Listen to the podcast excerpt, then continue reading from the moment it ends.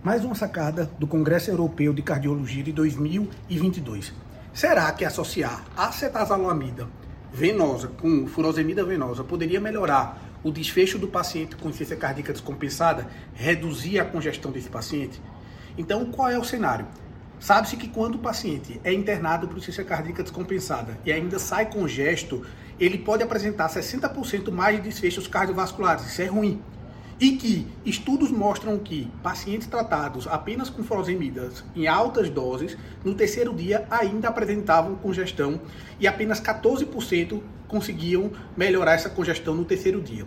Nesse estudo, chamado de ADVO, ele tentou avaliar a utilização da acetazolamida, que é um inibidor da anidrase carbônica, um diurético que atua no túbulo, uh, o túbulo proximal do rim, e assim fazer um duplo bloqueio venoso, acetazolamida com a furosemida que atua ali no, no, na alça de Henle e aí melhorar o desfecho diurético desse paciente, melhorando a natriurese. E como é que ele fez? Ele pegou 500 mg de acetazolamida intravenosa, associou a dose de furosemida e o que é que observou-se? Observou-se que no terceiro dia apresentava uma maior chance desse paciente ter uma resolução da sua congestão, até 46% mais chance dele ter uma melhora de congestão no terceiro dia. E tudo isso levou um NNT em torno de 8,4.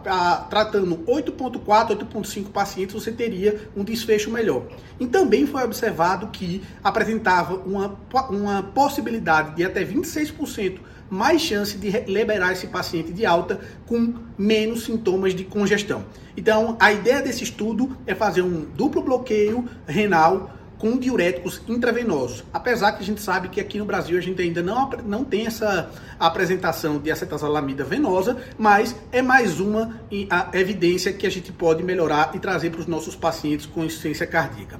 Então, se você gostou desse vídeo, a gente vai ter muito mais cobertura aqui do ESC 2022. E se também você acredita no nosso trabalho, clica aqui embaixo em inscrever e se inscreve no nosso canal, compartilha com os amigos e clica aqui em curtir.